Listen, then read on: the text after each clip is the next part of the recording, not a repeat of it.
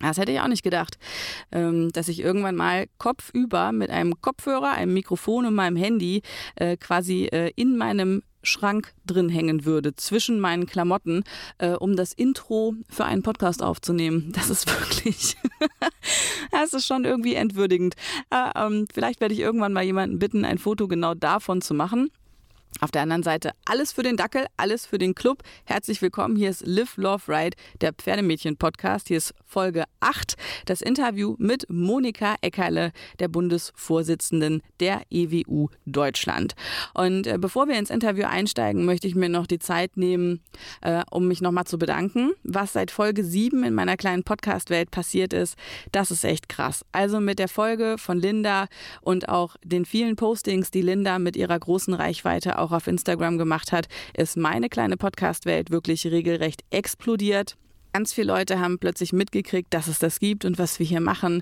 Ich habe so viele neue Reviews und E-Mails und Stories und Nachrichten und E-Mails bekommen. Es ist, es ist wunderschön. Es ist einfach, das ist so, so toll und es macht mich so, so happy. Ich werde demnächst nochmal das alles irgendwie in einem Blogbeitrag auf der Webseite liveloveright-podcast.de, da werde ich das nochmal irgendwie zusammentragen. Und ja, also ich bin einfach immer noch ein bisschen überwältigt davon, was da passiert ist und das macht mich sehr, sehr froh. Seit dieser Podcast-Folge sind auch Sachen passiert, die mich nicht so richtig froh gemacht haben, sondern im Gegenteil sehr, sehr nachdenklich. Und ähm, es ist noch nicht der richtige Zeitpunkt, um das jetzt nochmal zu thematisieren. Es ist eigentlich auch eher ein Social-Media-Thema und weniger ein Reitsport- oder Westernreit-Thema. Aber ich sag mal, die an der Diskussion oder am Austausch beteiligten Akteure, das waren eben schon auch etablierte Persönlichkeiten aus dem Westernreiten. Und ich bin gerade noch dabei, das alles für mich äh, zu sortieren und und einfach auch mal so ein bisschen ausdifferenzierter zu gucken, was da eigentlich Themen sind, die man dann wiederum in einem größeren Gespräch nochmal aufgreifen kann. Da bin ich aber, ja, also da bin ich mit der Vorbereitung auch noch nicht weit genug, äh, um das jetzt tatsächlich schon so richtig anzukündigen. Aber ja, das war halt auch so ein Teil der letzten zwei Wochen, wo ich halt teilweise auch wirklich da saß und selber einfach mal eigentlich nur ganz laut Scheiße schreien wollte. Das hat sich dann aber am letzten Wochenende wieder alles in Wohlgefallen aufgelöst. Äh, ich habe nach zwei Tagen Urlaub zu Hause meinen Hund gepackt und bin auf die Girtenmühle ins Saarland gefahren. Das war lange Zeit das zweite Zuhause von mir und meinem Pferd und auch meinem Hund. Und äh, da haben wir jetzt zwei Tage Urlaub gemacht. Das war wunderschön, also wirklich, also so unspektakulär eigentlich, aber genau so ist eigentlich, das ist eigentlich, also ich hätte, ich hätte nicht glücklicher sein können, als ich am Ende des Wochenendes dann am Sonntagabend äh, wieder nach Hause gefahren bin. Meine Interviewpartnerin der heutigen Folge, Monika Eckerle, ist ja auch Saarländerin und wir haben uns dann am Sonntagabend eben spät mit einem Cremöchen in ihren Garten gesetzt und haben dort dann entsprechend unser Interview durchgeführt. Und das ist so ein Wochenende, auf das blicke ich wirklich mit ganz viel Liebe und Herz zurück, hat mich ganz, ganz doll froh gemacht und, und in die Podcaststunde in den Garten von Monika Eckerle, von der Bundesvorsitzenden der EWU, nehme ich euch jetzt mit. Das ist das Schöne im Saarland. Du kommst irgendwo an und jeder sagt direkt, hättest du gern Cremant. Das ist, das ist genau, das ist Vielen Dank. Uh. Das ist auch eine sehr schöne Stelle um die Aufnahme zu beginnen. Live, Love, Ride, der Pferdemädchen-Podcast, Folge 8 findet wieder in einem Garten statt, allerdings im saarländischen Zuhause in Eppelborn. und ich habe mich eingeladen bei Monika Eckerle. Hi. Hi. Hi Sabine. Moni, du bist für mich, seit ich in irgendeiner Form Westernreiten irgendwas weiß, die EWU-Moni. Also, so während bei allen anderen Verbänden die Leute, die man damals kennengelernt hat, als man so in die Szene irgendwie eingestiegen ist, also die Leute gibt es noch, aber die sind schon lange nicht mehr in ihren Ämtern. Und bei dir ist das so, du bist einfach für mich untrennbar mit dem Verband EWU verbunden. Und du hast eben in unserem Vorgespräch schon gesagt, bei dir werden das jetzt tatsächlich 20 Jahre. Ja, in 2020. Ich habe mit Verbandsarbeit EWU Saarland begonnen, 2000 und nächstes Jahr werden es 20 Jahre. Wahnsinn. Was war dein Einstieg zum Westernreiten und was war dein Einstieg in die Verbandswelt? Ja, also mein Einstieg ins Westernreiten war tatsächlich, als ich das Quarterhorse kennengelernt habe, die Rasse an sich, die mir sehr gut gefiel und ich wusste, das war, das war wie Liebe auf den ersten Blick. Das ist das Pferd, was ich schon immer gerne haben wollte. Zu dem Zeitpunkt bin ich noch klassisch geritten, hatte eine Vollblutstute, äh, wollte einen Stallwechsel und äh, habe da das erste Mal ein Quarterhorse gesehen und fand dieses Pferd so toll, dass ich aufgrund der Rasse mich dann interessierte, was, ist, was man mit diesem Pferd, was das Pferd so macht und dann hieß es ja, das ist ein amerikanisches Quarterhorse und das geht West, also mit dem macht man Westernreiten. Und dann fing ich an, mich dafür zu interessieren und wollte unbedingt so ein Pferd und wollte damit dann auch umsteigen. Hm. Wann war das? Das ist schon zwei, drei Tage her. Das ist genau 29 Jahre her. Wow. Ja ziemlich genau 29 Jahre her. Ja. Mhm. So mit vor 29 Jahren hatte ich mein erstes Quarterhorse dann auch. das ging dann recht schnell. Was war das für einer? Äh, das war eigentlich ein Pleasure-Pferd. Das war das erste, wo kauft man hier im Saarland Quarterhorse? Das war das erste Pferd von der Familie Projekt, das ich gekauft habe. Und war mehr so eine, eine Pleasure-Linie, mhm. genau. Und äh, damit habe ich erstmal angefangen, mich in dieses Westernreiten heran oder an das Westernreiten heranzutasten, ohne jegliche Turnierabsicht zu beginnen. Mhm. Und bei wem hat man damals quasi Westernreiten vermittelt gekriegt? Weil ich stelle mir das ja so vor, dass es jetzt heute gibt es durchaus Trainer mit Anlagen, Trainer ohne Anlagen, die eben auf, äh, ich sag mal, auf der Seite einen unterstützen können. Das war ja mit Sicherheit vor 30 Jahren nicht der Fall.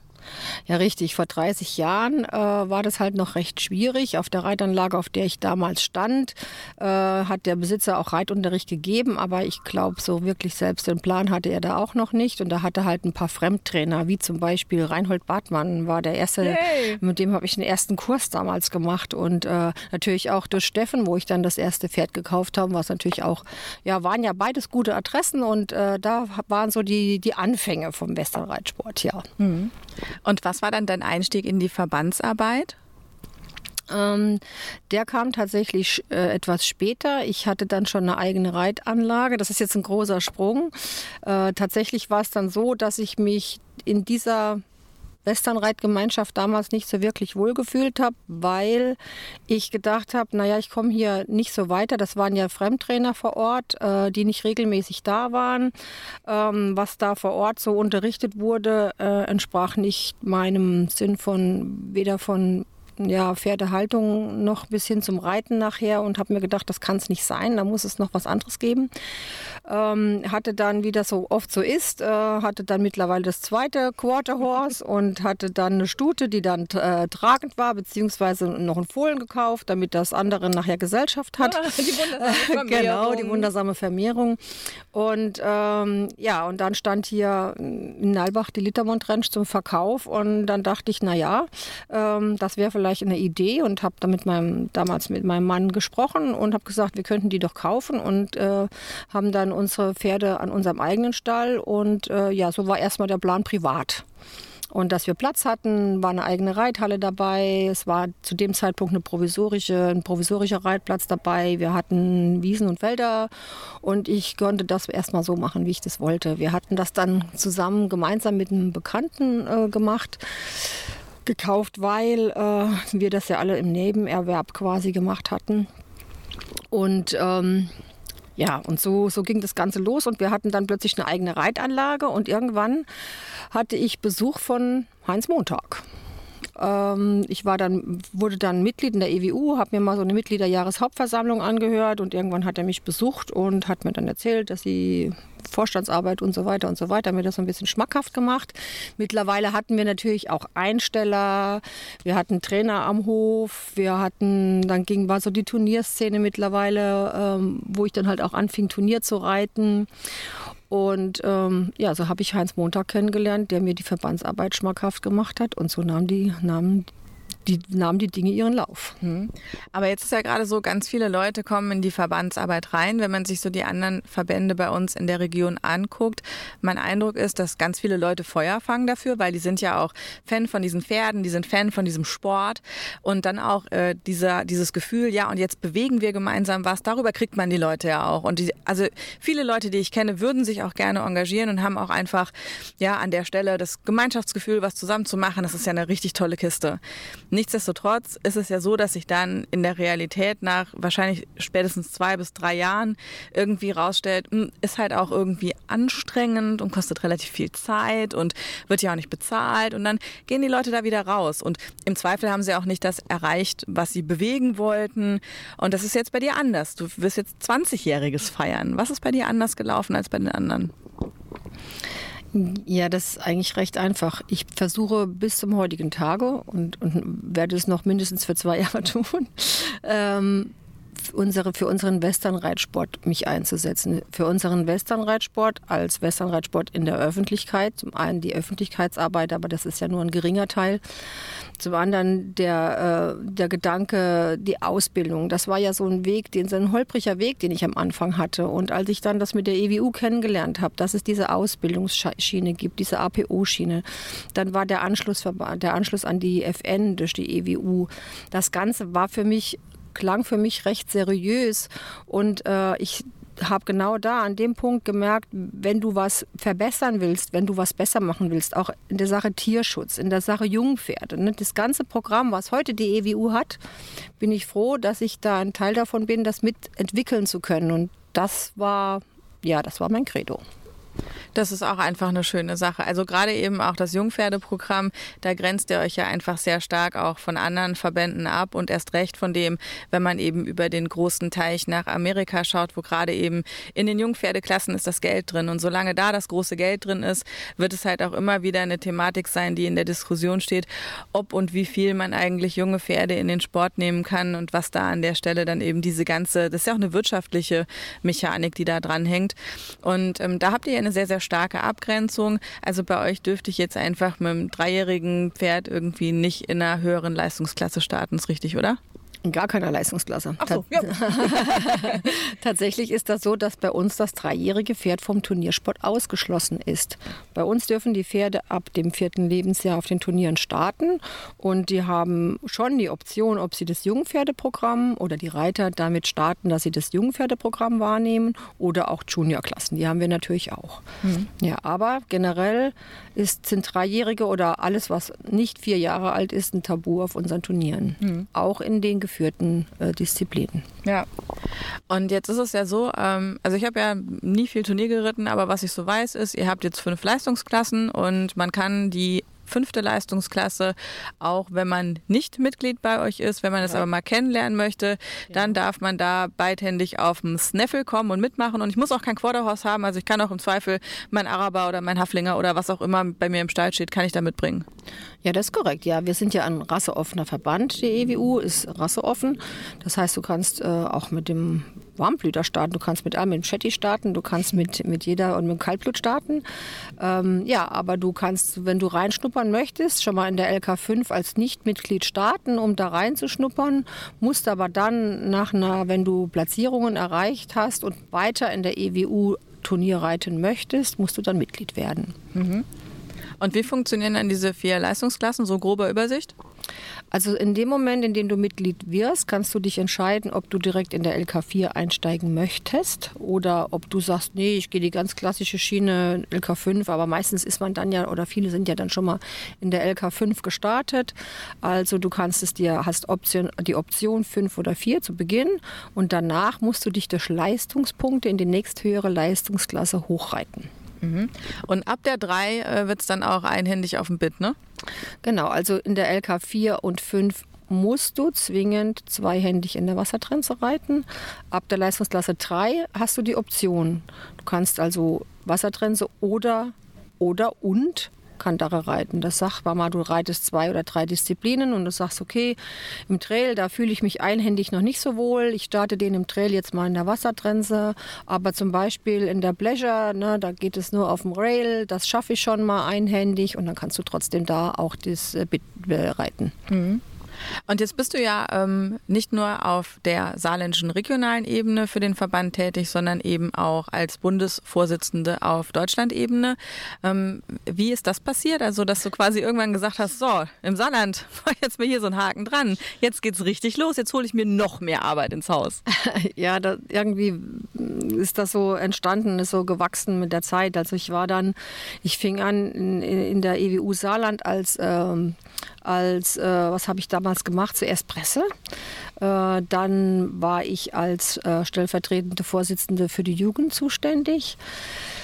Damals war dann Heinz Montag äh, Präsident der EWU Deutschland. Äh, zu dem Zeitpunkt ist das, wie das eben jetzt auch so bei mir ist. Das klingt dann irgendwann aus und ähm, du, wenn du Vorsitzende vom, vom Bundesverband bist, äh, solltest du, hast du natürlich noch mehr Arbeit mit dem, mit dem Landesverband und so war ich quasi immer für das Saarland äh, zuständig, obwohl ich stellvertretende Vorsitzende war, war ich eigentlich die Vorsitzende des Saarlandes und wurde das dann offiziell, ich glaube 2012 als erste Vorsitzende Vorsitzende vom Saarland, war aber zu dem Zeitpunkt schon ganz viele Jahre mit im Länderrat mhm.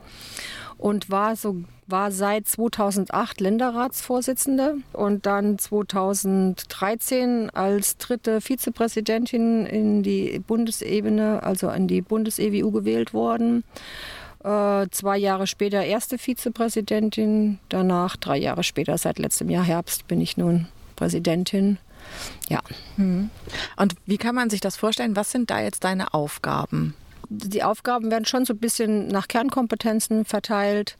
Also meine Aufgabe ist äh, außer äh, Repräsentation natürlich, äh, ich bin selbst ja auch ähm, Richterin, EWU, AB-Richter mittlerweile und bin so für den Turniersport verantwortlich, für die Ordnungen, Satzungen, alles was so damit einhergeht.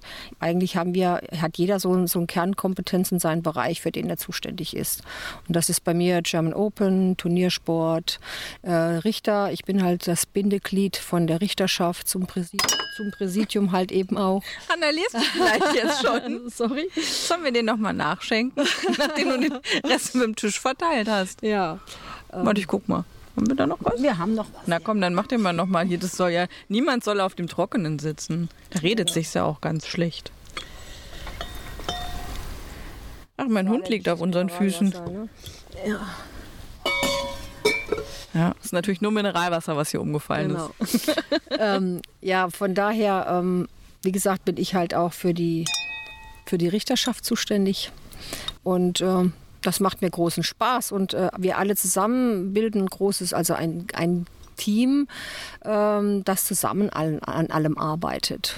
Wir machen viel Brainstorming, wenn wir uns treffen. Wir haben regelmäßig Telefonkonferenzen. Es entstehen manchmal, wir treffen uns, sitzen zusammen, haben unsere Agenda, sitzen dann irgendwann nachts noch zusammen und überlegen uns noch irgendwas und dann kommt ein Kids Club zustande, mhm. weil wir da wieder eine tolle Idee haben, zum Beispiel so.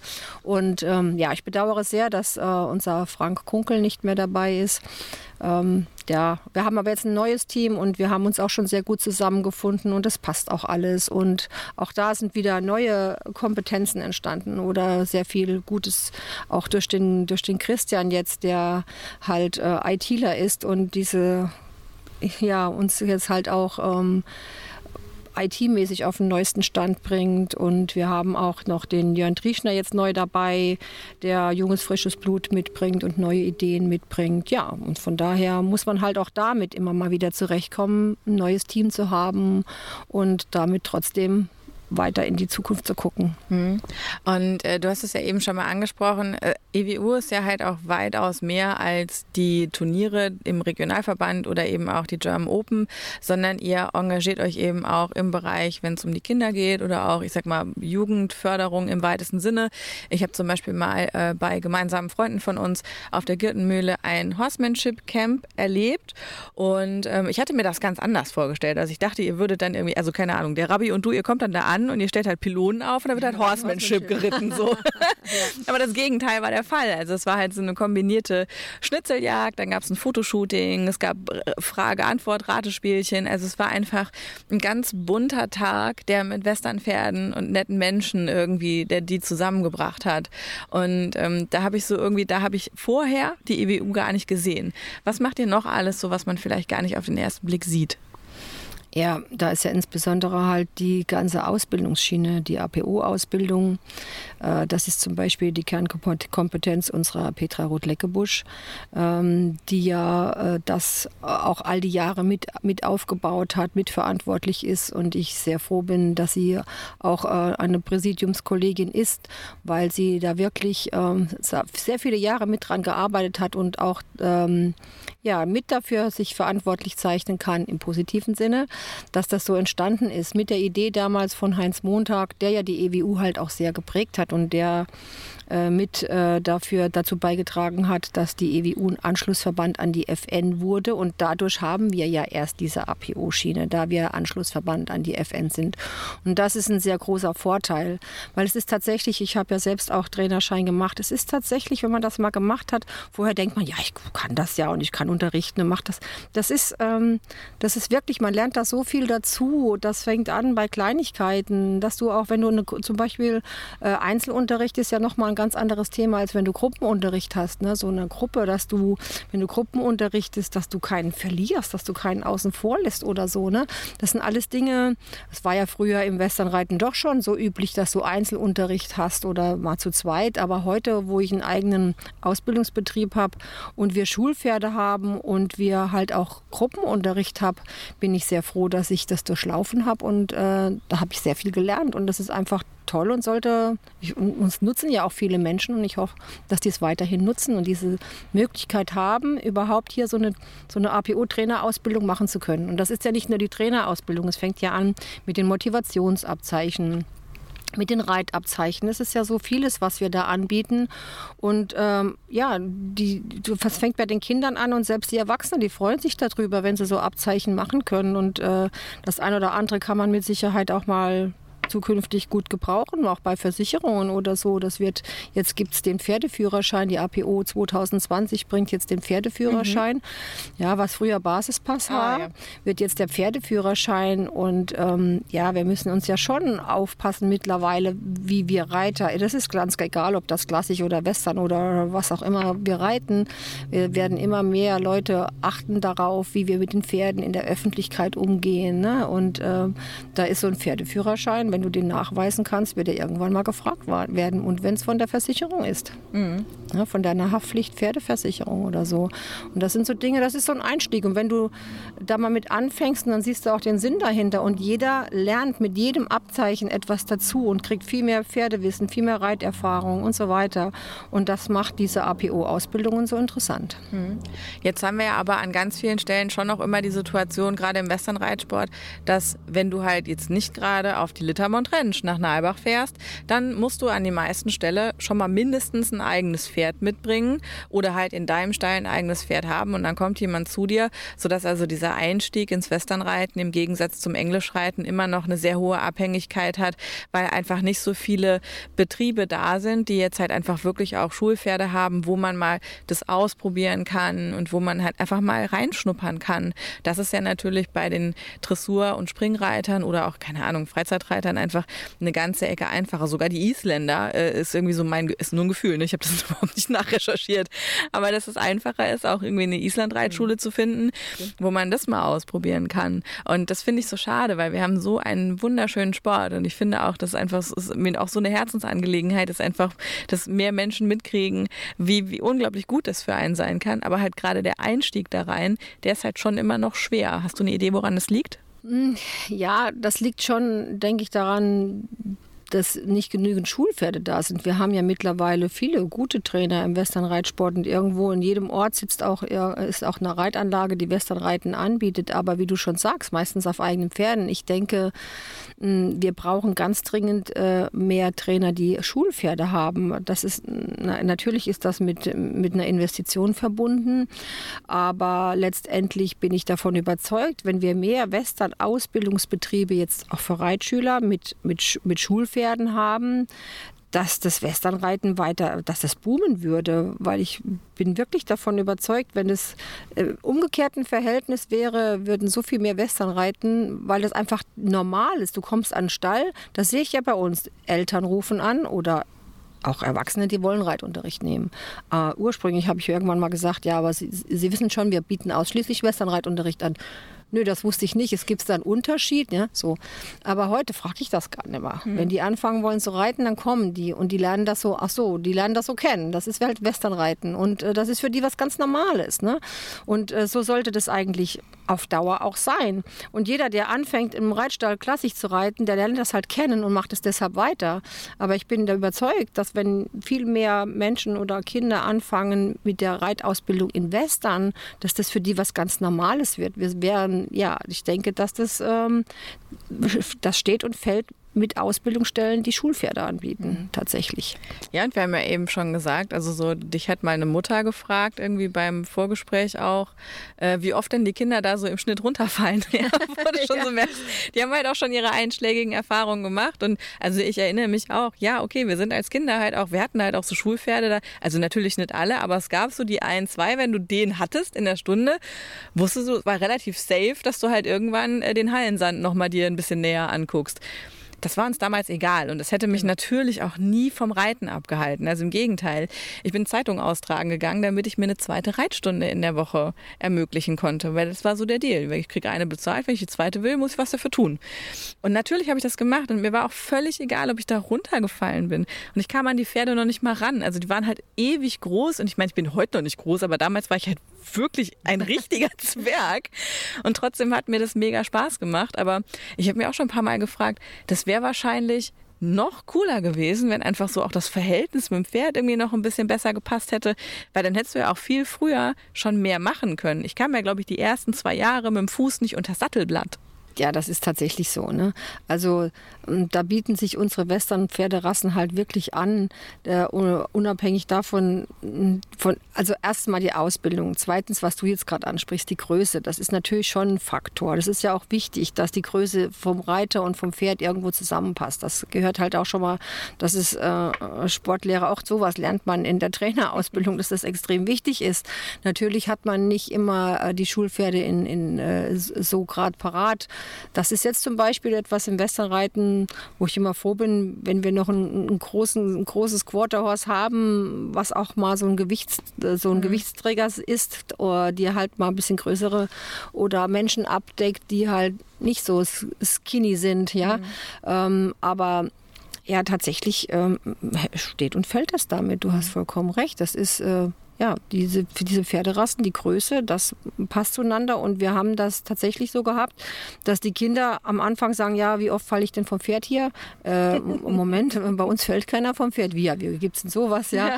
Und dann die Eltern und vor allem die, die, die Reitschüler und oder auch Jugendlichen und Kinder total happy sind, weil es halt funktioniert. Mhm. Das Konzept geht auf. Mhm. Ja, du hast gerade eben angesprochen, irgendwie auch mal, also ich sag mal, größere Pferde vorzuhalten, wenn mal ein Reiter um die Ecke kommt, der eine Ecke Ecke größer oder einfach eine Ecke schwerer ist. Ich hatte tatsächlich ähm, vor einigen Wochen auch so ähm, den Konflikt mit mir selber, weil ich habe vor anderthalb Jahren aufgehört zu rauchen und ich verdanke diesem Umstand 20 Kilo. Und das ist echt nicht cool.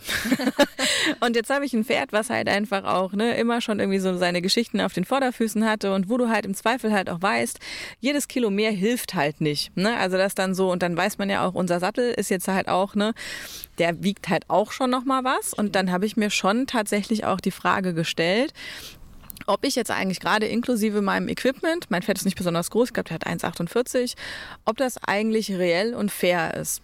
Und da wurde dann, ne, Facebook wieder, da wurde dann irgendwie wieder so eine neue Studie geteilt, die sie gemacht haben, wo sie hier irgendwie drei verschieden große Pferde mit drei verschiedenen Reitern immer irgendwie zusammengebracht und durchgemessen haben.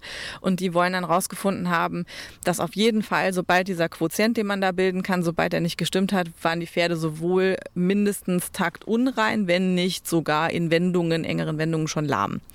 Oh, da habe ich da gesessen, da habe ich, oh, fuck ich kann nicht mehr reiten gehen, mein eigenes Pferd, was mache ich denn jetzt? Jetzt habe ich ihn schon zwölf Jahre, jetzt kann ich ihn ja nicht einfach verkaufen oder ich kann halt auch nicht einfach mal die 20 Kilo einfach mal so, das geht ja nicht so mal so schnell. Also habe ich mir da einen riesen Kopf gemacht und das fand ich so furchtbar. Und dann denke ich aber wieder, wenn ich mir dann halt angucke, die allermeisten ausgewachsenen Männer, ja, ich bin halt eine kleine Frau, okay, kräftig, aber die meisten ausgewachsenen Männer, auch wenn die nicht dick sind, wiegen die auf jeden Fall mal mindestens das Gleiche. Und dann ist es ja auch irgendwie scheinbar in Ordnung, weil da kenne ich jetzt relativ wenig Pferde, die da nach einem Jahr, zwei gesagt haben, oh, also jetzt habe ich aber ganz schön Auer hier im Rücken so. Aber trotzdem ist das ja irgendwas, womit man auch einen Umgang haben muss und womit man ein Bewusstsein haben muss. Wo ist da bei dir, bei deinen Pferden und Reitschülern, kannst du da irgendwie ähm, sagen, wo du quasi Grenzen ziehst? Gut, man sagt ja in der Regel, also ein Pferd trägt ein Fünftel seines Körpergewichtes. Aber da musst du auch nochmal unterscheiden zwischen einem einem guten Reiter oder einem geübten Reiter oder einem Reitanfänger. Ne? Der, der geübte Reiter, äh, der jetzt 100 Kilo mitbringt oder der kann aber reiten und kann, ja, hat eine gewisse Körperspannung und kann dem Pferd den Rücken aufwölben, kann den Spannungsbogen herstellen ne? und kann so dem Pferd das durchaus zumuten. Während der ungeübte Reiter oder der Anfänger, der fällt dem Pferd ja ungebremst in den Rücken. Ne? Das ist natürlich eine ganz andere Belastung für das Pferd, das ist ganz klar. Also tatsächlich, ich hoffe, das hört sich nicht böse an, tatsächlich ist es so, dass wir oft mh, hm, mit den neuen Reitschülern, dass ich die halt bitte, mal vorbeizukommen, dass wir uns mal kennenlernen und so, sollen sich mal eine Reitstunde anschauen und dann gucken wir, ob das passt. Ne? Und das ist aber der Hintergrund ist tatsächlich auch der, wenn die tatsächlich zu schwer sind. Ich habe es schon zweimal machen müssen, wo ich gesagt habe, das tut mir ganz furchtbar leid. Wir haben jetzt halt äh, als Schulpferde die typischen Schulpferderassen, äh, Westernpferderassen wie Quarter und in unserem Fall Quarter und Paint. Äh, verschiedene Quarter Horses, Paint Horse und äh, auch ein Mix, aber ja, auch die können wirklich nur begrenzt tragen. Und dass ich dann gesagt habe, dass es, dass es mir ganz unendlich peinlich ist und dass wir aber halt diese Pferde, diese Pferde nun mal haben und dass die nur bis zu einem gewissen Gewicht tragen können und ähm, dass ich dann davon gern Abstand nehmen würde, ihnen Reitunterricht zu geben. Mhm. Das, das ist hart, sowas zu sagen, aber das musst du dann irgendwann tun, wenn du deine Pferde auch ein bisschen schützen willst. Mhm. Ja, gerade beim Reitanfänger ist ja auch nicht davon auszugehen, dass der halt eben von seiner ersten Reitstunde an einen sehr geschmeidigen, äh, rückenschonenden Sitz und eine Haltung an, also Naturtalente ausgenommen, aber machen wir uns nichts vor. Gerade bei denen ist die Wahrscheinlichkeit, dass sie dem Pferd ins Kreuz fallen, ja doch eine ganze Ecke höher. Ich habe damals mit mir den Deal gemacht, ich habe gesagt, okay, okay. Also ich reite halt dann irgendwie zweimal die Woche, dann wird irgendwie zweimal die Woche noch longiert und dann wird Stangenarbeit noch gemacht. Das ist auch im Zweifel erstmal gut. Und dann gehen wir noch irgendwie zweimal die Woche zusammen laufen. so. Aber das ne? kannst du jetzt mit dir vergleichen. Ich meine jetzt wirklich was nee, ganz anderes. Aber, ne? Also ich meine jetzt wirklich schwergewichtige Menschen, wo du dann wirklich, also eine, da hast du den Sattel nicht mehr gesehen. Es war einfach, ja, das, es geht einfach nicht. Ja, ja und das Pferd konnte, das, also du, du brauchst es gar nicht auszuprobieren, weil es, es wäre nicht geglückt. Ja. Aber da erinnere ich mich an eine Reitschule in, wo war das denn, Südfrankreich oder Spanien? Da habe ich irgendwie einen billigen Flug gekriegt und bin meiner Familie hinterhergeflogen. Die haben mich dann in Girona am Flughafen abgeholt. Die waren alle da. Meine Familie, Familie, Patentante, ganzen Kinder, ganze, ganze alles.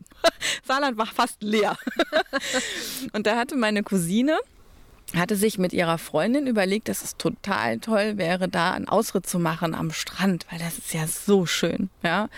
Und ähm, wir sind damit dahin, weil das wollten wir natürlich angucken. Und dann hat die aber im Auto, hat die schon gemerkt, dass sie den Mut mit dieser Reiterei wahrscheinlich doch nicht mehr aufbringen kann. jetzt waren wir ja aber schon unterwegs und ähm, ich bin ja eigentlich kein so ein Fan davon, ähm, heute noch weniger ähm, diese Systeme von irgendwie Touristenreiten da zu fördern. Auf der anderen Seite war die Verlockung eines Strandausritts, der auch schon bezahlt war, war halt auch da. Und also keine Ahnung, da war ich 19 oder so. Heute würde ich es nicht mehr machen. Aber damals habe ich mich dann hinreißen lassen und dann ihren Papa überredet, weil das waren ja für zwei gebucht. Und der halt einfach dann mit der kurzen Hose und mit den Adiletten auch gesagt hat, ja, ist doch kein Problem, wenn du mir ein bisschen hilfst, wir machen das zusammen. Und dann sind der Werner und ich sind dahin. Und dann hast du halt aber auch original gesehen, die hatten für jeden Fall ein Pferd da. Ne? Also da war wirklich von klein und süß bis hin zu fast mehrere Kaltblüter, war halt wirklich für alle Fälle vorgesorgt. Und ähm, da hast du halt auf jeden Fall zumindest argumentieren können, dass wenn die dicken Touristen kommen, dann werden die halt auch auf die dicken Pferde gesetzt. So, und dann war das irgendwie, also insgesamt kann man sagen, ja, das war auch nicht cool, aber das war einigermaßen okay. Und das war so eine witzige Tour. Ich muss heute, ich habe noch so eine herzliche Erinnerung daran. Also natürlich, nie, also im, im, Urlaub soll man nicht reiten gehen. Wenn Pferde zu Hause oder sucht euch zu Hause Reitschulen, wo es cool ist. Diese ganzen Touristenstrandsachen, da müssen wir uns mal reell sein. Da gehen in der Regel, die, die gehen nicht so richtig gut mit den Pferden um. Selten ist das der ja. Fall. Ja, das ist Und äh, also das ist ja auch gerade wieder ein großes Thema. Also was ist okay mit den Pferden zu machen? Was kann man denen zumuten und nicht? Ich finde super, dass ihr euch da abgrenzt und dass man halt einfach sagt, dass mir das Geld, was ich ich in der Stunde halt nicht wert, dass ich das dem Pferd zumute. Ich finde es eine ganz richtige und auch wichtige Entscheidung zum Pferdewohl hin. Wir haben jetzt gerade vor kurzem, ich weiß gar nicht, wie lange es her ist, zwei Wochen, wo wieder so vom, äh, von Aachen wieder so Bilder rumgegangen sind, wo halt einfach auch wirklich sich die Frage stellt und also ich sehe das an, ich schaue mir diese Videos an und ich schaue mir diese Bilder an und ich weiß, dass hoher Sport mit dem, was wir betreiben, nichts zu tun hat und ich weiß auch, dass man diese Dinge nicht vergleichen kann. Aber tatsächlich, was da teilweise an Bildmaterial und auch an Videomaterial rumkommt, ganz ehrlich, das ist scheiße. Und das ist einfach also das ist irgendwie auch nicht mehr zu argumentieren mit, ja, das ist halt die hohe Drei-Sterne-Leistungsklasse. Und ähm, das macht dann schon irgendwie immer nachdenklich. Und dann irgendwie stehen aber alle da und klatschen und haben einen Glitzerpulli an mit Spooks und Eskadron drauf und finden super. Oder halt umgekehrt bei der Eurofuturity in Kreuth sitzen sie halt im, im, im Rentschgör-Glitzershirt, sitzen halt dieselben Mädchen, die steil gehen wenn ein dreijähriges Verkaufspferd gepostet wird, sitzen dann halt im Februar in Kreuz und freuen sich ganz, ganz doll, wenn das dreijährige Pferd ein 75er Score läuft. Das ist halt schon eine richtig, richtig schwierige Kiste. Wo setzt ihr da an? Ja gut, da haben wir jetzt ja zwei Themen. Erstmal Klar, bei uns wird es nicht passieren, dass ein Dreijähriges ein 75er Score läuft, weil es bei uns auf dem Turnier nicht laufen darf. Aber auch dass die Bilder, die du gerade gesagt hast, das fängt ja schon im Vorfeld an, das fängt ja schon beim Abreiten an. Und da haben auch wir ein Ausbildungssystem für Stewards und das nehmen wir sehr ernst und setzen die Stewards ein. Und wir gehen auch davon aus oder wir erwarten von unseren Stewards, dass sie ihren, dass sie ihren guten Job tun und das tun die auch. Und die trauen sich auch was zu sagen und das, denen ist es auch die trauen sich auch was zu sagen, wenn da prominente Namen dahinter sind oder ein prominenter Reiter auf dem Pferd sitzt. Und das, denke ich, ist so wichtig. Da fängt es ja schon mal mhm. an. Ne? Es fängt damit an, wir, ähm, ja, wir müssen uns auf dem Abreiteplatz entsprechend repräsentieren. Auch der Westernreitsport leidet genauso darunter wie der Klassischreitsport. Schlechte Bilder sind immer schlecht. Und dafür muss man eben Sorgen tragen, dass es nicht passiert. Und das fängt halt auf dem Abreiteplatz an und dafür braucht man gute Stewards. Und wir haben halt auch diese Steward-Ausbildung und das ist uns sehr wichtig. Uns ist das generell Tierschutz oder in dem Fall das Pferd ist uns sehr, sehr wichtig und von daher sind das Dinge, auf die wir sehr viel Wert legen. Also Erstens keine dreijährigen Pferde. Zweitens, der Abreiteplatz muss Safe Zones für die Pferde sein. Auf jeden Fall. Wir wollen uns schön und gut präsentieren in, in der Öffentlichkeit. Ja, und damit du solche Bilder vermeidest. Das ist ganz klar. Und ja, wenn du das so sagst, dass dann sitzen äh, die Girlies da und äh, ja, aber das ist tatsächlich so, dass die sich oft in dem Alter noch noch gar keine Gedanken darüber machen, denke ich manchmal. Deshalb ist es so wichtig, dass man in der Öffentlichkeit darüber spricht und sagt, das ist nicht toll. Das äh, fängt ja bei, sind wir jetzt bei äh, Social Media da siehst du ein Mädel, das postet, dass sie jetzt irgendwo irgendjemand lernt und reitet da ein zweijähriges Pferd und stoppt und tut und dreht. Und alle schreien, juhu, juhu, ist ganz toll. Und du willst da drunter schreiben, ja Moment mal, das Pferd ist aber erst zwei und äh, ne, ist jetzt schon an, an so einem Level angelangt, äh, wie lange wird es halten? Und das ist ja, da sind wir jetzt am Punkt, ja, das ist ja die ganze was im Moment in der Öffentlichkeit überhaupt ist, äh, vom Westernreitsport, Training, FEI und so weiter. Das ist, sind ja Dinge, da wo es an und warum sind wir heute wo? Das äh, hängt alles zusammen. Und ich denke, dass gerade die EWU sich da rechtzeitig und früh ganz viele Gedanken gemacht hat. Äh, mit dem Anschluss an die FN, mit dem, dass die Reining, die Reining ist nun halt mal bei der FEI die Disziplin, mit der wir uns in der großen, breiten Öffentlichkeit in der Welt repräsentieren. Und auch da ist es halt so wichtig, ähm, ja, dass man auf gewisse Werte achtet. Und das ist gerade im Moment ein Problem. Mhm. Ja, und ich finde gerade, also wenn man jetzt halt sich so an die Bilder aus der Schweiz erinnert, ist ja noch gar nicht so lange her, äh, war ja auch hier ein saarländisches Pferd, äh, äh war auch mit am Start mit der Linia, äh, die auch in der Mannschaft äh, Silber geholt haben, wenn ich das richtig entsinne. Ja, das ist richtig. Da bin ich auch sehr stolz auf die Lenja, weil die Lenja ist auch so eine Reitschülerin, die bei uns groß geworden ist bis zum letzten Jahr. Und ähm, die, äh, ja, ein sehr talentiertes Mädchen, äh, die jetzt das Glück hatte, auch äh, durch, die, äh, durch den Michael halt dieses Pferd reiten zu dürfen, das in Michaels Besitz ist. Schorsch. Der Schorsch, genau. Und sie ja als wirklich halt äh, in ihrem Team halt auch die beste deutsche Reiterin war. Äh, das war schon ein schöner Erfolg. Ja, und die Bilder, die man da sah in der Öffentlichkeit, haben die Stewards ihren Job getan. Das muss man wirklich mal sagen. Auch da haben die Stewards ihren Job getan. Mhm. Ich weiß nicht, wie das zur späteren Stunde war, äh, aber das ist ja auch ganz klar geregelt und das ist ja auch prima. Die haben ganz klare Abreitezeiten, die, dürfen, die durften nur eine, eine bestimmte Zeit abreiten. Das war alles äh, sehr gut geregelt und das, das, war, das war schön. Ich war ja selbst vor Ort. Wir haben ja als, äh, wir sind ja als ähm, die EWU. Nein, nein, nein, nein, nein, nein, nein. Fräulein, du kannst ja nicht auf die Bank krabbeln. Das darf sie schon. Nein, nein, nein. Nein, nein, nein. Leg dich mal hier hin. Du kannst ja noch ein bisschen Schlummi machen. Also wirklich. Ja, die Westernreitverbände sind ja DOKR-Mitglieder oder Beirat. Im Beirat des DOKRs. Äh, warte, warte, Deutsches Olympisches Komitee, Komitee fürs Reiten. In dem Fall ja, ja. für die Reining. Und ähm, ja, da gibt es ja äh, immer die Sitzungen und da werden viele Dinge beschlossen. Und ähm, ja, ich war mh, hm, sehr erstaunt, dass wir als EWU die einzigen Vertreter des, DOK, des DOKR-Beirats äh, waren. Die anderen Verbände waren, waren nicht vor Ort. Ähm, ja, weil das ist gerade ein großes Thema und das ist wichtig für uns. Jetzt wir EWU sind der Allround-Verband schlechthin. Wir sind rasseoffen, wir wollen keine vierjährigen Pferde am Start und so weiter und so weiter. Aber trotzdem muss man doch erkennen, dass wir in der Öffentlichkeit uns mit der Reining äh, präsentieren. Und es ist wichtig, dass das gut ist und dass das weiter eine Zukunft hat und dass die Reining in der FEI erhalten bleibt. Und dafür setzen wir uns im Moment sehr ein. Hm. Ist das ein schwierigeres Thema gerade? Ja, das ist das Thema, ob die Reining in der FEI in den Weltreiterspielen erhalten bleibt. Das mhm. ist ein großes Thema, liegt aber nicht äh, an den europäischen Verbänden, liegt hauptsächlich an, an USA und das ging ja auch jetzt schon über Wittelsbürger so durch die Presse ähm, dass halt ähm, ja, in Amerika Verbände sich äh, nicht dem FEI-Reglement unterwerfen und die in Erwägung ziehen, die Reining aus dem FEI-Sport zu nehmen. Mhm. Ja, aber gerade auch Amerika, also ich meine, die haben dort schon, die Linda hat es so schön gesagt in der letzten Folge, die haben dort schon die besten Pferde der Welt und teilweise kann man einfach wirklich nicht mehr mit ansehen, was dort dann auch in der Showarena und auf den Abreiteplätzen passiert. Ich meine, im Grunde ist das das, wo unser Sport herkommt. Das ist aber auch ehrlicherweise, wo es mir am meisten weh tut, wenn ich hinschaue.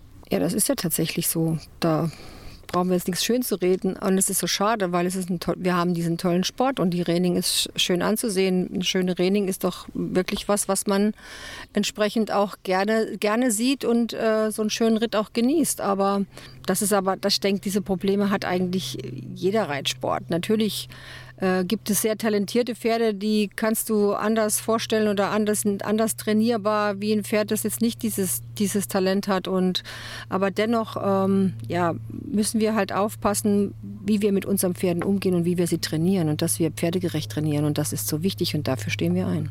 Mhm. Da muss ich sagen, habe ich auch, äh, also nachdem ich Linda besucht habe, ich war jetzt das zweite Mal da und ich habe einen ganz, ganz tollen Eindruck davon bekommen, wie die dort mit sehr erfolgreichen Sportpferden, aber auch tatsächlich einem völlig artgerechten Umgang ja. äh, eben auch Kompromisse finden, die ja einfach Proof of Concept sind, dass das ja auch geht. Beschreibt mal so ein bisschen, wie eure Pferde leben.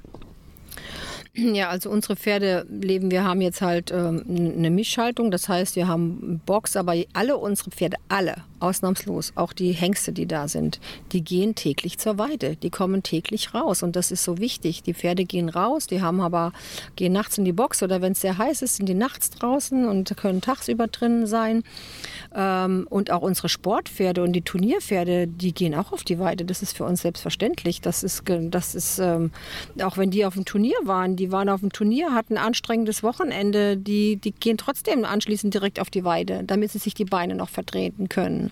Ne? Aber das ist, für uns ist das auch selbstverständlich. Und ich denke, das kommt das kommt immer mehr an. Also mittlerweile früher, ich weiß noch, vor 30 Jahren waren selbst die Pferde teilweise im Sommer eingedeckt. Ne? Das war sehr, gerade in der wow. Blecherszene war das ganz, ganz krass, ja.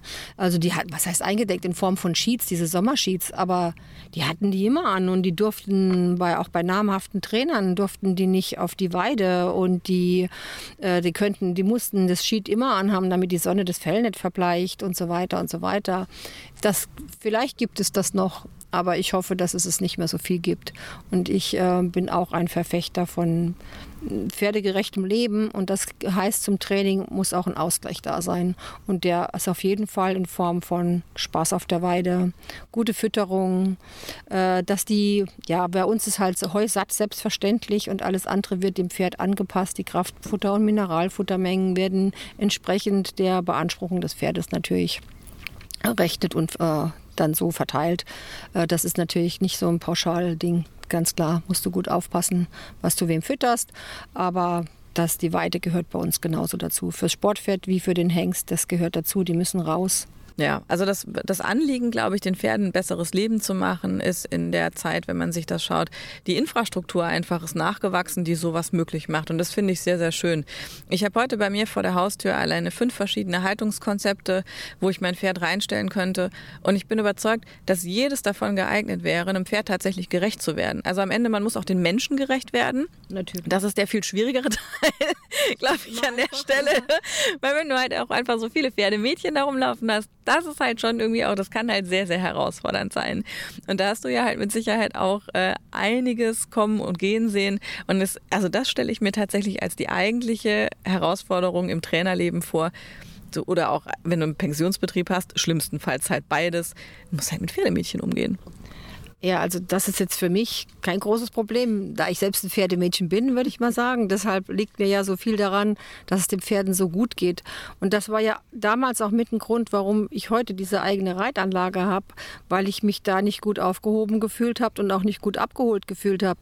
Äh, ich wusste genau, dass das so nicht sein kann. Ich meine, gut, ich bin ja schon viele Jahre vorher geritten. Das ist ja egal, ob du jetzt klassisch reitest oder nicht, aber so ein bisschen, äh, was Pferdehaltung angeht und so, hatte ich schon mit Sicherheit ganz konkrete Vorstellungen. Und dazu gehörte halt auch, dass dein Pferd rauskommt, dass dein Pferd genügend äh, zu essen hat oder das Richtige zu essen hat, zu fressen hat. Ne? Das ist halt ganz, ganz wichtig. Und äh, von daher setze ich mich heute auch bei uns im Betrieb. Manchmal natürlich musst du auch wirtschaftlich denken, das ist ganz klar. Aber oberste Prämisse ist bei uns, das Pferd fühlt sich wohl und dem Pferd geht es gut und das Pferd muss Heu satt haben. Natürlich, äh, ja, das ist es nicht selbstverständlich an jedem Stall, aber bei uns ist es ganz, ganz sicher so. Äh, und wir, wir legen da ganz großen Wert drauf und die Boxen werden täglich gereinigt und äh, das auch sieben Tage die Woche. Ich höre ja manchmal Dinge, ja, wie ist das denn am Wochenende? Muss ich das selbst misten? Nein. ja, dafür äh, hast du ja ne, jemand angestellt, der das tut und äh, das wird genauso ordentlich gemacht am Wochenende wie bei jedem anderen Wochentag auch. Und Pferdehaltung ist das A und O. Und nur ein Pferd, dem es gut geht, das kannst du auch entsprechend trainieren. Hm. Und Training, äh, ihr habt ja wirklich allroundmäßig alle Disziplinen bei euch auch vertreten und die Reiter, die von eurem Hof kommen, die sieht man auch durchweg quasi wirklich von Showmanship, Holter, Prüfungen über Pleasure, Trail, Rennschreiding bis rein eben in die Raining. Wo bist du aber am meisten zu Hause? Wo fühlst du dich am wohlsten? Ähm, ja, bei uns, also sag mal, ich, äh, ich mag schon auch gern die Training, aber ich jetzt, was das Training angeht, das macht bei uns der Rabier. Äh, ich bin jetzt nicht so der, der, der Training-Crack in dem Sinn, was das Training angeht, weil wir haben da schon so äh, das verteilt. Aber bei mir ist das von Showmanship über Horsemanship, über die Pleasure, über Trail bis hin zur Superhorse, Western Riding. Das waren so äh, meine Lieblingsdisziplinen, kann ich sagen. Und das macht mir auch heute noch viel Spaß. Ähm, ich bin ja früher sehr viel Turnier geritten, angefangen bei Equidge Edecoa Turniere geritten, bis dann halt die Blecher sich so ein bisschen verändert hat, wo ich gesagt habe, ich möchte mein Pferd nicht so reiten müssen. Das war auch so, wo du das vorhin gefragt hast, so ein Zeitpunkt, wo ich gesagt habe, ich äh, engagiere mich in, in der EWU. Ähm, ja, und nach wie vor sind das so die Disziplinen, die ich mag. Und ähm, trainiere das auf den Pferden, trainiere unsere Reitschüler so dahingehend. Ja, und dann hat es mich halt irgendwann interessiert von der anderen Seite. Mhm. Und deshalb habe ich dann auch die Richterschiene durchlaufen. Mhm. Wie oft sitzt du selber noch auf dem Pferd? Täglich. Ah ja. ja. Das kann ich mir so gar nicht vorstellen. Bei allem, was du so machst, dass du tatsächlich auch jeden Tag noch zum Reiten kommst. Ja, ich habe halt auch Berittpferde oder ähm, wir, wir teilen das auch so ein bisschen auf. Und ähm, wir haben ja auch ganz viele Berittpferde von Pensionspferde, die da sind, die zum Teilberitt da mhm. sind. Und, äh, oder ich unterstütze den Rabier, bin vielleicht so sein Co-Trainer noch zusätzlich ähm, oder Co-Trainerin. Ja, und ich reite täglich. Ich reite täglich, ich gebe täglich Reitunterricht. Das, ja, nebenher. nee, aber am Ende des Tages, also noch ein Hobby ist bei dir wahrscheinlich nicht drin. Oder hast du tatsächlich neben dem Westernreiten noch etwas, wo du sagst, das würdest du zu deinen Hobbys zählen? Nee, das, mein Hobby ist die EWU. so ein ganz kleines Hobby. Ja. ja, nee, aber das ist auch sowas, Stichwort Pferdemädchen. Ich ähm, hatte das Glück, äh, mein Hobby zum Beruf zu machen. Ähm, und ich lebe das halt auch und oder wir leben das so und ähm, auch mit meinem Partner Rabir, wenn das ja das das geht nur so, weil andere Menschen, die arbeiten acht Stunden am Tag und haben 16 Stunden Freizeit. Bei uns als Selbstständige ist das halt umgekehrt. Ne? Du bist, äh, wenn du selbstständig bist, bist du ständig irgendwie am Machen, tun. Und jetzt gut, bei mir kommt das Ehrenamt noch dazu und es ist nicht selten, dass wir bis Mitternacht äh, mit irgendwelchen Präsidiumskollegen telefonieren oder noch irgendwelche Ideen haben oder was zu besprechen haben, eine Telefonkonferenz haben. Das ist meistens, ich kann das halt nur morgens mhm. und ich kann das abends und mal, wenn es ganz brennt, zwischendurch. Das ist halt der Vorteil, wenn man selbstständig ist, ganz klar. Ja, aber nichtsdestotrotz, also über ja, weiteres Hobby ist, glaube ich, im Moment nicht drin. Jetzt ist ja so, in Social Media passiert ja auch ein großer Teil der Reiterei. Also man soll ja gar nicht meinen, dass etwas, was so aktiv in der Praxis mit einem Partner fährt, passiert, wie äh, viel Wellen das eben dann auch online schlägt. Ich habe letztens so, ähm, also ich verfolge eure Kanäle tatsächlich auch alle mit und eins, was mir aufgefallen ist, das habe ich auch nicht so ganz verstanden. Da war eine große Aufregung wegen so einem Buch. Ihr habt irgendwie so ein Buch machen lassen und habt das verschickt. Und irgendwie war da relativ. Das Jahrbuch. Ja, kann sein. Ja, also ich weiß, wie gesagt, Zusammenhänge, ich krieg's nicht mehr sortiert. Aber da habe ich nur gedacht, Moment, ihr habt umsonst etwas nach Hause geschickt gekriegt. Und deswegen regen wir uns jetzt alle auf. Das habe ich nicht verstanden. Kannst du mir das nochmal erklären?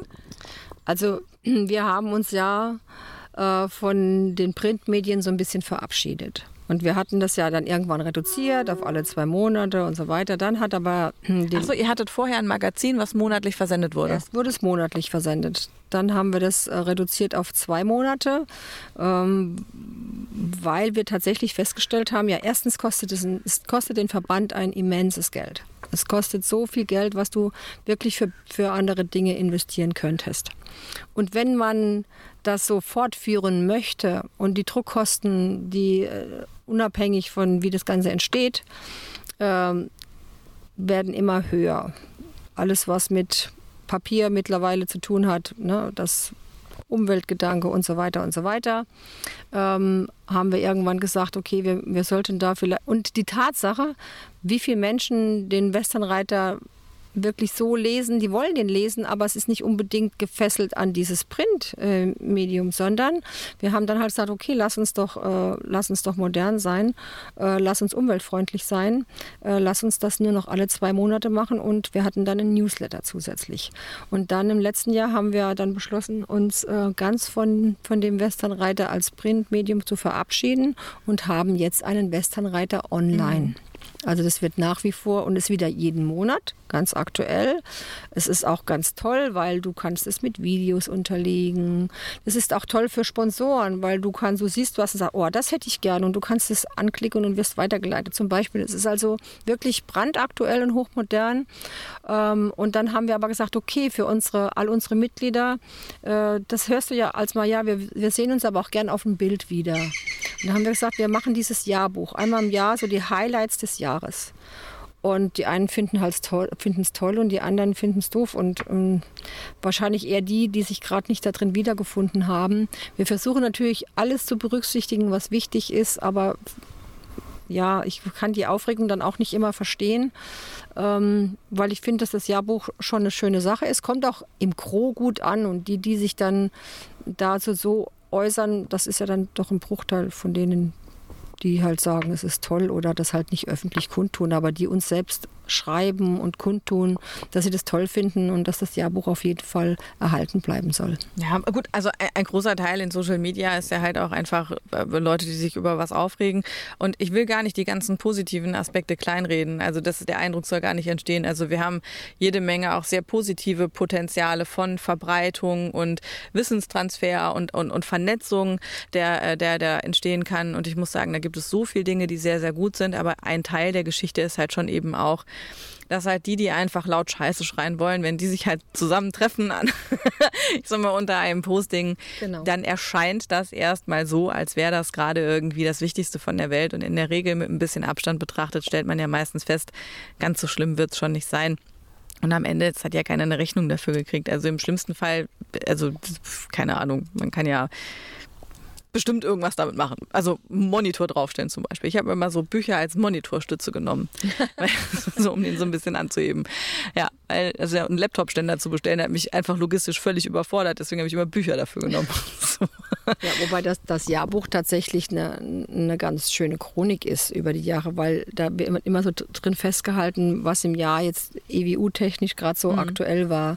Zum Beispiel das, die Geschäftsstelle, wer, wer die wer die Angestellten sind, wer das, bildet das Präsidium, wer sind die Länderräte, sodass die Leute auch mal wissen, wer steckt da eigentlich überall dahinter, wer trägt dafür Sorge, dass die EWU da ist, wo sie gerade ist. Ne? Äh, dann die ganzen deutschen Meister, dann haben wir ja, wir haben die Reitzeit, also wir sorgen uns natürlich auch so um den Breitensport. Da bieten wir so Reitzeitprogramm an. Also du kannst ausreiten und deine Stunden, die du mit deinem Pferd in der Freizeit beim Ausreiten verbringst, das kannst du einschicken, kannst dafür auch einen Preis kriegen kriegen. Kannst mhm. dafür auch Punkte sammeln, so ähnlich. Also wie Payback-Punkte nur mit Ausreiten. so ungefähr, ja. ja. Im übertragenen Sinne, ja. genau. Ja, wir haben ja da, wir haben ja da ganz viele Dinge, die, die, die wir ja da anbieten und die sich dann wiederum in diesem Jahrbuch auch wiederfinden. Ja. ja. Ob das die deutschen Meister sind, ob das die Landesmeister sind, die, die die Pferdemedaillen gewonnen haben. Also die Pferdemedaillen gewinnen immer die Pferde. Das heißt, das heißt gewinnen. Die erarbeiten sich mhm. die Pferde. Das heißt, wenn du jetzt zum Beispiel, was ist deine Lieblingsdisziplin? Horsemanship. Horsemanship. Du hast jetzt ganz fleißig Horsemanship geritten und erreitest damit eine gewisse Punktzahl. Dann brauchst du eine gewisse Punktzahl, dann kriegst du die Bronzemedaille oder dein Pferd kriegt die Bronzemedaille, die du errittenen Punkte. Aber würdest du jetzt zum Beispiel einem Jugendlichen dein Pferd noch zur Verfügung stellen und der würde mhm. Horsemanship starten, werden diese Punkte natürlich auch deinem Pferd gut geschrieben. Ah, ne? Also während bei uns die, die Landesmeister oder deutschen Meistertitel, die sind wirklich es geht wirklich an den Reiter, nicht bei, der, bei den Rasseverbänden kriegt es ja das Pferd, bei uns kriegt es der Reiter, außer diesen Pferdemedaillen, die kriegt das Pferd. Ja, ohne Pferd wird es ja nun auch nicht gehen. Genau, ohne Pferd würde es nicht gehen. Und deshalb wird es auch da honoriert. Und das Pferd kriegt seine eigenen Medaillen. Auch das ist schön. Das finde ich sehr schön. Man sollte sowieso seinem Pferd viel öfter sagen, dass es einfach einen fantastischen Job macht, weil reell gesehen, also die machen ja irgendwie alles, was sie machen, aus, aus purer Gutmütigkeit Ganz und genau. Bereitwilligkeit. Genau. Und in, der, in 95 Prozent der Fälle, wenn es nicht klappt, und also sagen wir mal, wir reden jetzt nicht vom Case, Rossige Stute hat gerade wirklich keinen Anschluss unter dieser Nummer, dann ist ja meistens einfach nur so, dass man es denen nicht so richtig gut erklärt hat, was man gerade will. Pferde sind schon richtig toll, muss ich schon wirklich sagen. Ich bin einfach richtig großer Pferdefan. Was ist so das Beste für dich am Westernpferd? Ja, tatsächlich ist das Westernpferd so wie es ist, äh, sowohl das Interieur als auch das Exterieur, es ist eigentlich das perfekte Pferd. Es ist quadratisch praktisch gut sozusagen. ne? Es hat ein, ja, das Nervenkostüm, die, ja, wie sie sich selbst ihre, ihre Leistung uns, uns Reitern zur Verfügung stellen. Ähm, es ist ein, einfach ein tolles Pferd. Und dann kommt halt die Westernreiterei, die ich ja auch durch das Pferd kennengelernt habe, finde ich einfach großartig. Und ich bin so froh und so dankbar, dass ich das kennengelernt habe und umsteigen durfte. Und ich möchte nichts anderes tun.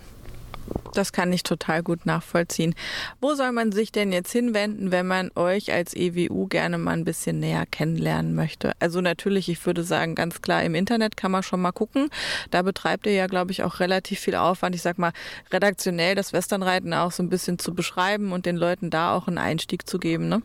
Ja, ganz genau. Also unsere Internetseiten, die sind so aufgebaut, dass du dich über alles informieren kannst. Du kannst dich über das Westernreiten allgemein informieren. Du kannst dich über die Pferderassen informieren.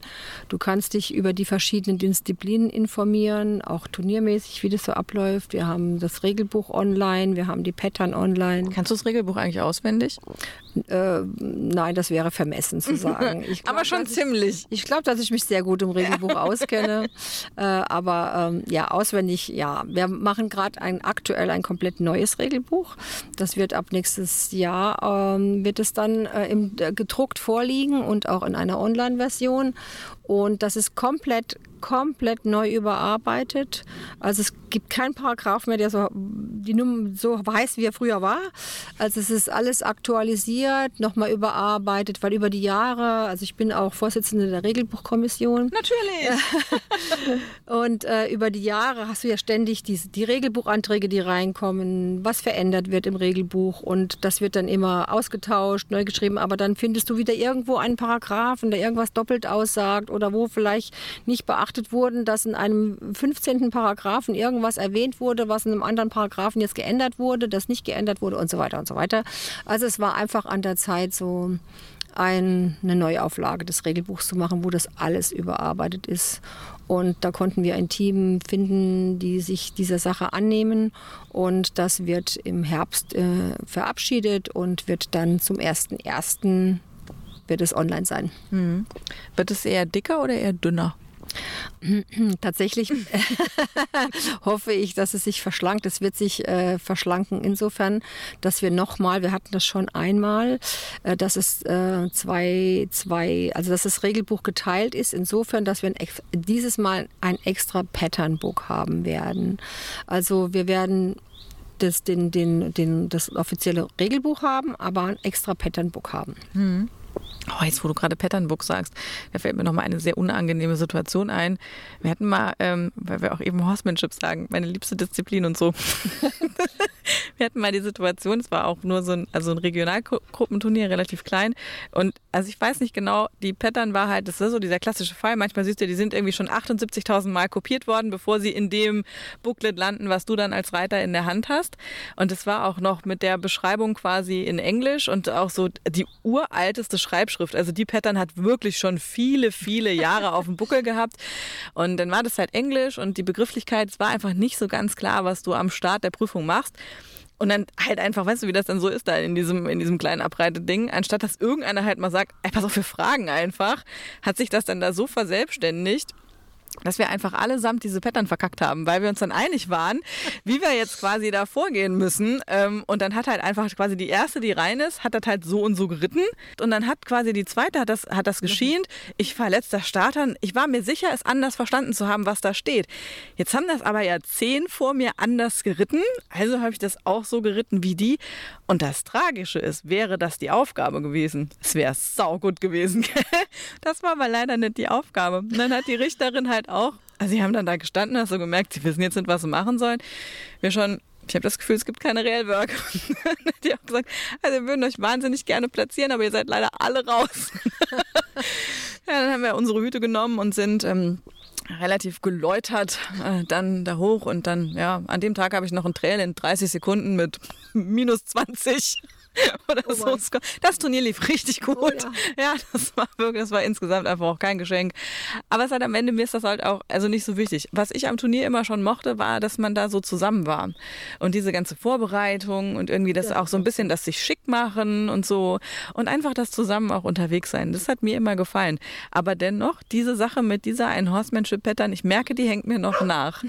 Hast du dann irgendwie auch so Sachen, wo du mal so richtig, ich sag mal, daneben gegriffen hast, wo du heute gut drüber lachen machen kannst? Ja, tatsächlich ist das Schlimmste, was mir für mich passiert ist, ist ähm, auf der German Open gewesen im Trail. Und ich habe den Trail wirklich gut gekannt. Und also das war noch nie ein Problem. Ich habe mich noch nie in einem Trail verritten. Noch nie. Aber auf der German Open Vorlauf ähm, war das so ein Stangenwirrwarr und ich wusste eigentlich genau, über welche Stange ich musste dann und äh, habe gerade gemerkt, mein Pferd ähm, ja, klemmte so ein bisschen und ich habe den nochmal schnell so ein bisschen verschoben dass wieder und habe mich da einen Moment wirklich aufs Falsche konzentriert und nehme die falsche Stange und es war ein super Ritt und ich wäre mit diesem Ritt im Finale gewesen und war dann aber Null Score und das war für mich, das war für mich wirklich bitter. Das mhm. war alles andere sofort, du musst dich mal verreiten. Solche Dinge passieren, ja. Aber es ist halt schade, wenn es auf der German Open passiert. Ja, das stimmt. Aber vorher sollte es immer mal passieren, weil manche Dinge passieren dir einfach nicht mehr, wenn es mal passiert ist. Ne? So äh, hatte ich mal bei einer Reitschülerin, obwohl sie wusste, dass sie ihr Pferd nicht loben darf, ja. bevor sie abgenickt hat oder am besten nie in der Arena. Ne? Und äh, die, die, die hätte das gewonnen und steht da vorne und freut sich wie ein König. Und ja, und der Richter sagt, sorry, sorry, aber hättest das gewonnen, aber hast du hast dein Pferd noch gelobt oder so. Ja. Gut, es ist jetzt eigentlich eine Penalty-Situation, aber Ja. es hat halt nicht mehr zum Sieg gereicht. Ne? Tu, ich bin auch schon mit Gamaschen und geflochtenem Schweif da rein. Okay, ja. Und dann denke ich noch so, weil die haben alle an der Bande gestanden und mit dem Kopf geschüttelt, wo ich dachte, was ist denn, der läuft doch. so, so, ah ja, gut. Ja, bei einer Horsemanship mit den Gamaschen, das darfst du aber mittlerweile auch. Ja. Das sind ja, hat sich alles ein bisschen geändert. Ja, aber das ist auch, wie gesagt, also das ist schon so lange her und ich bin, heu ich bin heute einfach im Gelände glücklich. Ich habe mein Pferd dabei, ich habe meinen Hund dabei. Ich meine, wir gehen jetzt, weil wir haben uns ja mit der Silvi zur Reitstunde verabredet. Das heißt, ich gehe jetzt mindestens mal zweimal die Woche in die Halle und gebe mir echt Mühe. Und alleine diese Vorstellung, dass ich weiß, ich werde, wenn die EM rum ist und die Silvi vom Richten zurückkommt, dann werden wir uns verabreden, weil wir haben das jetzt offiziell gesagt, also wenn wir das machen. Das gibt mir schon den Antrieb, das zu machen. Und das Schöne ist, dass ich feststelle, wie alleine positiv sich das auf unser gemeinsames Reiten auswirkt. Das ist alleine schon so, so schön. Und da habe ich jetzt so ein Ziel, wo ich hin will und wo ich sage, da freue ich mich jetzt mal drauf zu gucken, was das dann mit uns macht. Hast du auch noch so Leute, mit denen du dann wiederum mal sagst, mit denen möchte ich mal reiten, mit denen möchte ich mal arbeiten, dass die mir auch mal auf die Finger gucken? Ja, ganz klar, schon auf jeden Fall. Aber tatsächlich mangelt es mir im Moment wirklich an Zeit, solange ich so in die Verbandsarbeit äh, involviert bin. Aber dennoch, es gibt hier und wieder, hier und da wieder Trainer, wo ich sage, ja, bei dem möchte ich auch mal gerne reiten. Auf jeden Fall, das ist so. Jedes Pferd tickt ja auch anders. Du kannst ja nicht mit jedem Pferd das Schema X laufen. Und der ein oder andere hat vielleicht mal einen Tipp, wo du sagst, das probiere ich mal gerne aus oder das finde ich gut. Und ja, und man selbst sollte sich auf jeden Fall wieder und wieder mal korrigieren lassen. Das können wir aber, Rabbi und ich, schon auch mal gegenseitig machen. Ne? ihr seid ja schon mal Ja, genau. Und das ist, das ist schon wichtig. Ja. Aber ist das denn tatsächlich so, wenn das dann auch der eigene Partner ist, stelle ich mir das nochmal schwieriger vor. Also ich finde tatsächlich schon irgendwie quasi von Freunden quasi gesagt zu bekommen, pass mal auf, mach mal so, mal so. Da muss man schon einen gewissen Abstand haben und das auch irgendwie so. Und wenn das dann noch der Partner ist, da stelle ich mir vor, dass das auch jetzt, also ich sage mal, es gäbe da ein gewisses Konfliktpotenzial auch. Ähm, in der, tatsächlich hast du da recht, eigentlich ist das so. Aber ich glaube, wir behandeln das recht professionell und wir trennen noch ganz strikt Privat und Job. Sonst, sonst würden wir vielleicht irgendwann nicht mehr miteinander reden oder so. Aber wenn ich dann was habe, wo ich sage, äh, guck dir das mal an und ne, was, äh, ne, so und so, ich habe da gerade ein Problem mit dem dem Pferd oder was, was würdest du denn tun oder so. Ja, das, das, das kann halt schon stattfinden. Jetzt ohne, dass wir uns ständig gegenseitig korrigieren. Aber wenn du sagst, hör mal, guck da mal hin oder ja, das, das geht schon. Aber hast du nicht auch schon mal hier in deinem wunderschönen Garten gesessen und gedacht so, oh, hätten wir irgendwie nur jeder irgendwie seinen Beruf und würden uns nur hier abends treffen. Weißt du, so dann erzählt jeder von seinem Tag. Und dann kann man sich gegenseitig leid tun, wie anstrengend das wieder war. So, weil ihr seid ja schon, also wirklich, also ihr seid mega, mega eng. Dadurch, dass halt einfach beruflich und privat komplett das eine ist. Ihr habt ja quasi kaum, also Zeit voneinander, wo jeder mal so für sich ist.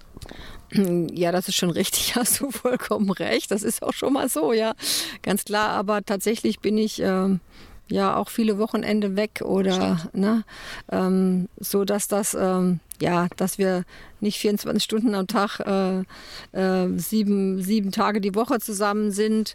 Ähm, ja, aber selbst das, das ist klar, das ist gewöhnungsbedürftig und viele Freunde sagen das zu uns, wie, wie, aber das vielleicht registrieren wir das so nicht mehr. Aber das ist tatsächlich Job ist Job und also Dienst ist Dienst und Schnaps ist Schnaps. Das muss man, ich glaube, das musst du, das musst du halt lernen zu trennen. Das, das, das können wir. Natürlich nimmst du mal Dinge mit nach Hause. Natürlich diskutierst du die auch mal zu Hause aus. Aber in der Regel denke ich, haben wir das gut gelernt, so zu handeln, würde ich sagen. Und da, da, da halt auch, ähm, wenn ich halt viel unterwegs bin zum Richten oder auch durch die EWU, ist dann auch nicht immer dann so das Lieblingsthema. aber, aber dadurch haben wir ja auch Pausen. Kann das passieren, dass, dass du Richter bist und er reitet bei euch? Nein, das, das darf nicht passieren. Also ich darf ihn nicht richten oder ich darf auch unsere Reitschüler oder meine Reitschüler nicht richten. Ne? Das ist ganz klar, das geht nicht. Also das heißt, du bist wahrscheinlich im Saarland eher selten auf den äh, äh, auf Richterseite. Also selten bis gar nicht. Genau. Ja. Weil im, im, Saarland, wir haben halt viele Reitschüler und ja. ja. da bin ich nicht zu finden als Richter. Ah, genau. Okay. Gut, das heißt, die dürfen sowieso gar nicht bei dir reiten. Ja, das macht ja auch Sinn. Also am Ende des Tages ist es ja dann auch, also selbst wenn die gut reiten und gewinnen, dann ist immer ja, die gewinnen halt, weil die bei der Muni reiten. Und wenn die schlecht reiten und äh, dann denken die auch, ja, aber wir reiten ja sonst immer so zusammen. Und du weißt ja, dass es eigentlich klappt. Ja, also der Satz wahrscheinlich, zu Hause klappt das immer voll gut. Den hörst du wahrscheinlich auch sehr oft. Ja, genau. Aber das ist, äh, man nennt das Conflict of Interest. Äh, also ich darf das gar nicht. Und tatsächlich ist es aber ja so, wenn ich jetzt äh, selbst den Rabier oder meine Reitschüler äh, richten würde, dann glaube ich, wäre das nicht unbedingt, dass die jetzt besser äh, bewertet würden, sondern du sitzt ja da schon ein gewisses Maß, weil du da ja schon was erwartest. Ne? Und ähm, ich denke, man kann das zwar neutral man kann das neutral handeln, aber das ist schon richtig, dass das nicht sein darf. Mhm. Ich finde immer erstaunlich, wenn man auf den großen Shows guckt, wenn du da irgendwie vier Richtertürme besetzt hast und dann sind ja dann irgendwie die Platzierungen und dann ist halt nicht so, dass man sagen würde, mehrheitlich gewinnen die gleichen Pferd-Reiter-Kombinationen, sondern das Gegenteil ist oft der Fall. Also, dass der, der bei dem einen auf eins ist, landet bei dem anderen schnell mal auf dem siebten Platz so. Das ist dann immer so, ich denke so, ja, also abgesehen davon, so diese eine Prüfung, wenn da viele Pferde drin sind in so einer richtig großen Arena, nimm mal Aachen oder nimm mal Kreuth. Alleine mir vorzustellen, jedem Einzelnen jetzt einfach mal nur einen Schnuff Aufmerksamkeit zu geben und da eine Weile drauf zu gucken, mir noch kurz Gedanken zu machen und mir das aufzuschreiben, da wäre mir schon die Prüfung zu kurz. Und ähm, du dann. Das speziell von der Blecher wahrscheinlich, ne? So eine Gruppenprüfung, ja. ja, da ist das auch so. Und vor allem ist es ja auch so, dass jeder der verschiedenen Richter zu einem anderen Zeitpunkt den, den, den Reiter sieht, in einer anderen Situation sieht. Ähm, das, das, dann kommt das ganz schnell zustande. Zum Beispiel äh, der Richter 1 ähm, sieht ihn, ähm, wo das Pferd wunderschön gerade läuft, sich wirklich ähm, ganz, ganz toll zeigt und äh, kurz drauf drückt er sich mal weg oder irgendwas ist und der nächste Richter guckt gerade in dem Moment auf dieses Pferd und so weiter und so weiter. Und so kommt das zustande, insbesondere bei solchen Gruppenprüfungen. Mhm. Wobei auch, also selbst beim, beim Trail oder in der Raining ist es ja so, dass dann die Platzierungen auch bei weitem nicht immer gleich ausfallen, so ne, unter den, unter den mehreren ja. Richterpaaren.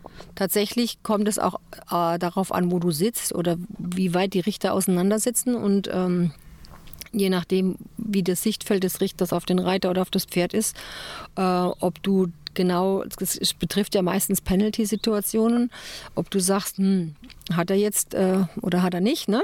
Und dass du dann aber im Zweifel sagst, eigentlich im Zweifel ist immer für den Reiter. Mhm.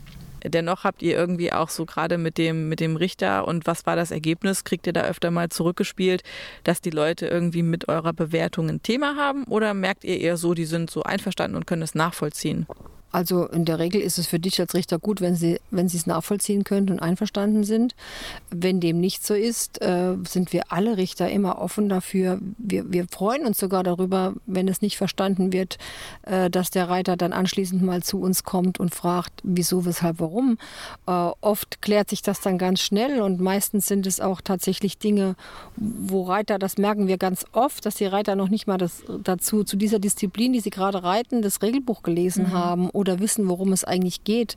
Tatsächlich haben wir ja deshalb auch auf unserer westernreiter.com Seite die Disziplinen nochmal erklärt, auch erläutert, um, was ist korrekt, ne? was ist der, ähm, wo es drauf ankommt, korrekt, Degree of Difficulty, beziehungsweise korrekt, ähm, dann hast du Quality, Degree of Difficulty und wo die verschiedenen Punkte sind. Das ist ja schon mal eins. Das ist ja, gehen wir ja schon in die Bewertung, das ist ja schon sehr hoch. Aber oft gar nicht Penalty-Situationen erkennen, warum sind, welche Penalties gekriegt haben. Ähm, das ist halt schon wichtig, dass ein Reiter sich wenigstens vorher mal informiert über die Disziplin, die er gerade reitet. Wenigstens mal einen Blick ins Regelbuch oder einen Blick, wenn, wenn man das nicht mehr möchte mit dem Regelbuch, wir haben es ja auch online und so, ne? äh, da mal reinwirft und sich mal ja, erkundigt oder bei seinem Trainer fragt oder ne, das äh, ist, ist schon wichtig. Und oft sind es wirklich Dinge, die sind ganz schnell geklärt und die bedanken sich auch und äh, sind froh, dass sie gefragt haben. Und wir auch, wir Richter mhm. oder ich bin dann immer froh und freue mich darüber, dass er das jetzt weiß und dass er das, dass ihm das auf dem nächsten Turnier nicht mehr passieren wird. Mhm. Jetzt ist ja so Ausrüstung auf dem Turnier auch ein ganz wichtiges Thema und Equipment insgesamt. Also ich habe gerade heute Mittag auch mit der Jessie noch drüber gesprochen. Bei mir hat sich das komplett eingestellt, dass ich irgendwie Equipment kaufe, nur weil ich es zum Beispiel in einem Newsletter gesehen habe oder weil ich eine Werbung dafür gesehen habe. Bei mir so richtig so ein Basisset von völlig unspektakulären Sachen in völligen unauffälligen Farben, die einfach den Alltag mit meinem Pferd prägen. Und ja klar, also alle paar Jahre kaufst du halt mal ein Pad, weil die dann halt auch durch sind. Hast du aber dennoch so ein paar, ich sag mal, was sind so deine Must-Haves? Was sind so Marken, die du magst? Was musst du an deinem Pferd haben? Ja, Must-Haves. Also ich würde immer sagen, ein ein guter Gesamtauftritt, dass so der Reiter und das Pferd so ein bisschen aufeinander abgestimmt ist, das, äh, das ist schon sehr nett. Mhm. Aber das ist auch nicht, dass wir als Richter da jetzt über großen Wert drauf legen. Ne? Wenn ich zum Beispiel eine Bläscher reite und bin vielleicht ganz unscheinbar angezogen, habe einen Fuchs und habe da darauf ein, ein, ein, fuchsfarbenes Pad und bin selbst in so Erdfarben angezogen, äh, dann wirst du zwar trotzdem genauso bewertet wie das Pferd, das da reinkommt mit dem Schuhsattel, mit dem 3000 Euro äh, Show-Outfit und so weiter und so weiter. Aber die Gefahr, dass du vielleicht nicht so gesehen wirst, die ist halt da. Das soll natürlich nicht so sein. Aber ich sage immer, das, es muss dir selbst gefallen, du musst dich damit wohlfühlen und Must-Have ist immer gepflegt, ordentlich, sauber, das Pferd und du fühlst dich wohl drin. Ja. Und so im Alltag? Ähm, so im Alltag, ich weiß jetzt nicht, auf was, was, was du genau meinst. Ja, also man kann das Equipmentspiel ja richtig hochspielen, ne? Über also Glocken bandagieren, machen, tun, passendes Polohemd zu den passenden Glocken. Das ist ja was, also das habe ich damals, als ich noch Englischreiter war, habe ich das Level auch ja. hart durchgespielt mit den Polos und den karierten Socken und passende Bandagen, Schabracke und so am Ende, das, wenn du das willst, kannst du den Westernreitsport ja auch machen. So. Und Natürlich. Gut, da muss ich äh, sagen, das unterscheide ich dahingehend. Ähm, da ich ja in der Regel keine eigenen Pferde mehr reite. Ach so. Da habe ich das noch ganz ausgeprägt gemacht, dass das zueinander passt, ganz klar. Also unsere eigenen Pferde sind mittlerweile alle Schulpferde. Natürlich achten wir darauf, also unsere Schulpferde sind uns heilig, ne? die sind äh, gehäppelt und gepäppelt. Ähm, aber ich achte natürlich, kann ja nicht darauf achten, was der Reitschüler zum Pferd trägt. Ne?